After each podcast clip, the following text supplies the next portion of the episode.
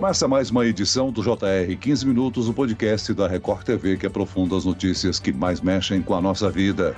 O presidente do Equador, Guilherme Lasso, usou uma medida prevista na Constituição do país para dissolver o Congresso e convocar eleições gerais antecipadas. Impopular em razão da alta do custo de vida e da violência ligada ao narcotráfico, o presidente Lasso estava ameaçado de ser deposto do cargo num processo de impeachment. Agora serão convocadas eleições legislativas e presidenciais para completar o atual mandato de quatro anos, iniciado em 2021. O que levou o Equador à crise atual? Como os partidos de esquerda, oposição ao atual governo, reagiram à medida adotada? Quem pode ganhar as eleições? E como essa crise no Equador afeta outros países da América Latina, especialmente o Brasil. O 15 Minutos de hoje discute a crise no Equador com o advogado Emanuel Pessoa, especializado em direito internacional. Bem-vindo mais uma vez ao nosso podcast, doutor. Celso, Fábio, grande prazer estar aqui. E quem nos acompanha nessa entrevista é Fábio Menegatti, repórter do Jornal da Record e um dos apresentadores do programa JR Mundo, que é exibido nas plataformas do R7.com. Fábio, o processo de impeachment que ameaçava o presidente equatoriano era baseado numa acusação de corrupção. Olá, Celso. Olá, doutor Emanuel. Exatamente, Celso. É, Guilherme Lasso sofria um processo de impeachment, acusado de corrupção em um contrato de transporte de petróleo bruto que teria provocado prejuízos de mais de 6 milhões de dólares aos cofres públicos do Equador. Como o Congresso do país é controlado pelos partidos de esquerda, de oposição a laço, a expectativa era de que o afastamento do presidente fosse aprovado. Doutor Emanuel, é, Guilherme Lasso se defendeu dizendo que o contrato de transporte de petróleo foi assinado pelo presidente anterior e que ele, Lasso, fez uma denúncia à Procuradoria do Equador sobre irregularidades nesse contrato. Afinal, existiam provas ou indícios fortes de envolvimento de Guilherme Lasso em corrupção? Ou esse era um processo meramente político? Fábio, no final do dia, todo e qualquer processo de impeachment tem uma forte conotação política, porque é uma decisão realmente do parlamento remover ou não o presidente em um regime presidencialista.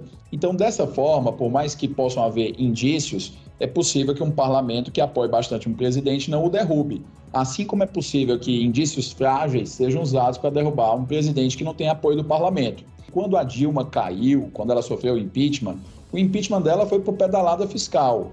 Mas ela não caiu pela pedalada, porque outros presidentes já haviam praticado e não tinham sofrido impeachment. Ela caiu porque a crise econômica foi tão forte que ela perdeu o apoio do parlamento, já que o parlamento não iria apoiar uma presidente é, cujo governo teve a maior recessão da história do Brasil em 500 anos.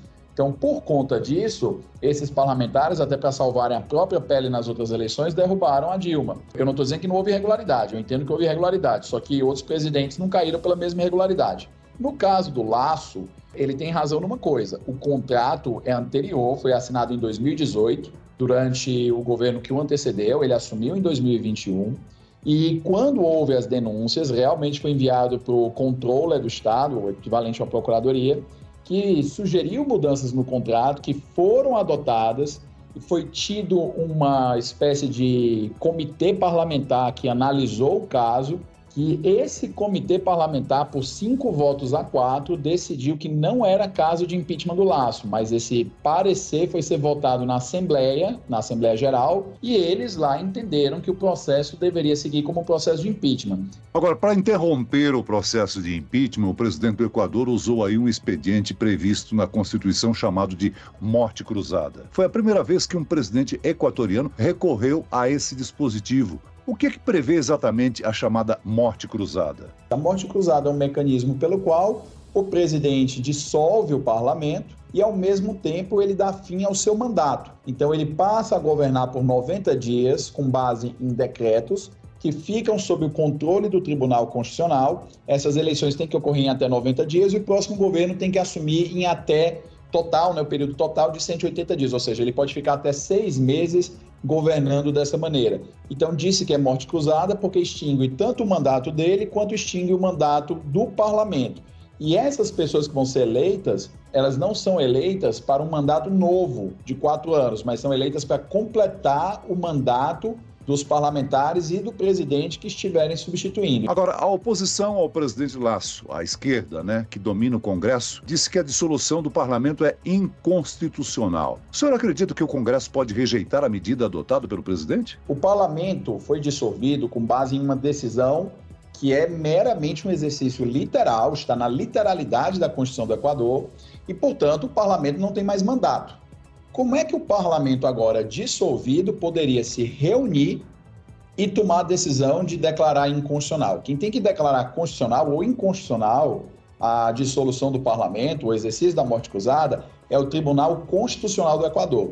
Então, tem-se que aguardar que o Tribunal Constitucional do Equador venha se manifestar. Emanuel, é mais ou menos ainda mantendo essa linha de raciocínio que eu gostaria de perguntar para você a respeito ainda da morte cruzada. Você acredita que existe de, é, talvez algum grupo que se beneficie mais diretamente desse tipo de atitude? E até, talvez, é, como a medida é radical, pelo que nós podemos entender, é, poderia afastar de alguma maneira, o interesse político por novas eleições? Como é que você vê esse cenário? Eu acho que a gente precisa, Fábio, voltar um pouquinho no tempo. O Equador é um país que dolarizou sua economia ali por volta de 99 e 2000.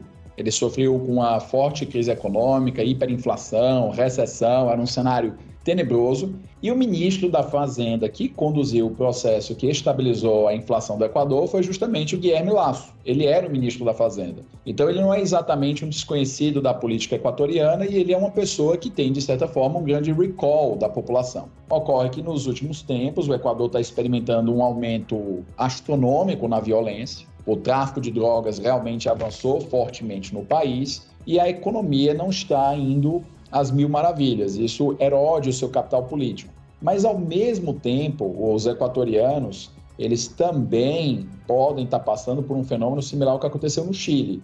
O Chile teve uma onda que elegeu o Boric, um jovem militante de esquerda, a política ele é jovem para ser presidente, e ao mesmo tempo, na sequência, quando se deu as eleições para formar lá o Conselho Constituinte, a esquerda não logrou vencer com Boric, pelo contrário, num, segundo momento houve uma eleição majoritária de partidos de direita. Então, muito provavelmente, o que o Laço está imaginando é que, como ele não vai enfrentar nesses 90 dias uma oposição por parte de partidos de esquerda que poderiam impedir medidas que ele tomasse com base simplesmente ideológicas, mas sim vai ter só que enfrentar a constitucionalidade dessas medidas no Tribunal Constitucional, ele imagina que vai conseguir aprovar reformas que irão dar um ímpeto maior à economia e diminuir a criminalidade, aumentando as chances dele na eleição e reduzindo as da esquerda. Inclusive, eu estive conversando com pessoas do Equador, pessoas do ramo de negócios, e o que eles me falam é que, burocraticamente, por uma questão até mesmo ideológica, os partidos de esquerda no Equador têm uma preferência pela expansão do gasto público, o que acaba pressionando taxa de juros, aumento de impostos, etc. E uma certa leniência com alguns tipos de crime, que é um pouco uma coisa que a gente vê com base em programas de esquerda na América Latina.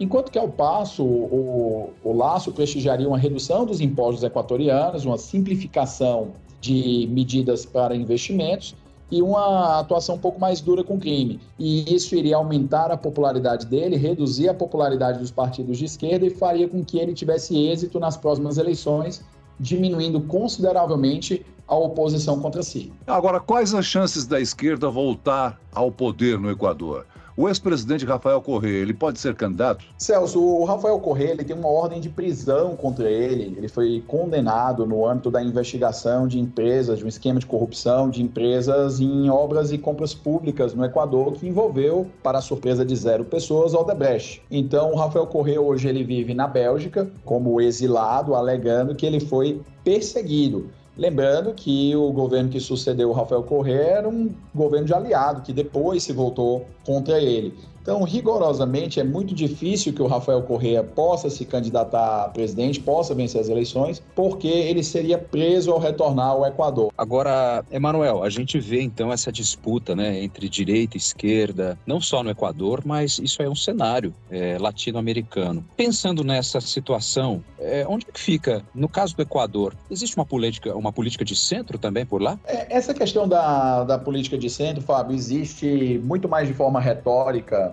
nos países da América Latina que de forma prática. E essa retórica, ela vem, na verdade, dos políticos governistas. A gente vê aqui no Brasil, né, tinha uma piada política antigamente que se dizia assim: é, ninguém sabe qual será o próximo governo. A única certeza é que o líder no Senado será o Romero Jucá. Por quê? Porque ele era líder do governo de esquerda ou de direita. Por quê? Era o centro.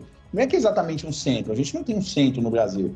Não tem um pêndulo verdadeiro no Brasil. O que a gente tem são políticos que eles estão mais interessados na sua reeleição. Isso é um fato. Isso não tem a ver com ser o político A ou o político B, mas tem a ver com o fato de que é, o interesse precípio de todo político, né? Antes que alguém diga que é fazer coisa errada, mas é, vamos voltar preliminarmente, o interesse precípio de todo político é se reeleger sempre, seja para o mesmo cargo ou para um cargo melhor. Então, dentro desse ponto de vista, o que nós chamamos de centro na América Latina são basicamente políticos que eles são interessados em aderir ao governo de plantão para que eles consigam verbas que viabilizem suas reeleições. Então, o centro na América Latina é de esquerda se o governo for de esquerda, o centro na América Latina é de direita se o governo for de direita. Agora, você acredita ainda, Emanuel, que por vezes a, a população, os governos, enfim, o debate é, às vezes está ausente de fato em encontrar respostas para, os, para suas demandas e por muitas vezes cai-se no radicalismo, tanto de direita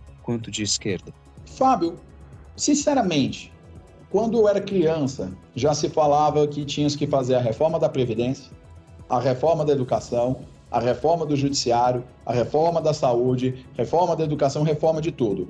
Todos nós já temos o diagnóstico. Tá? Se você parar para pens pensar, o consenso varia muito pouco, 10% para cá ou 10% para lá. Mas todo mundo sabe, tem que ter menos imposto, tem que ter um Estado mais ágil, tem que ter simplificação para as pessoas poderem produzir, tem que ter uma política mais dura com crime. Na hora do governo, na hora da realidade, mesmo quando um governo de esquerda entra, ele entende que você não consegue mudar a realidade dos fatos. A economia, ela não liga para o que as pessoas pensam. A economia liga para o que é feito.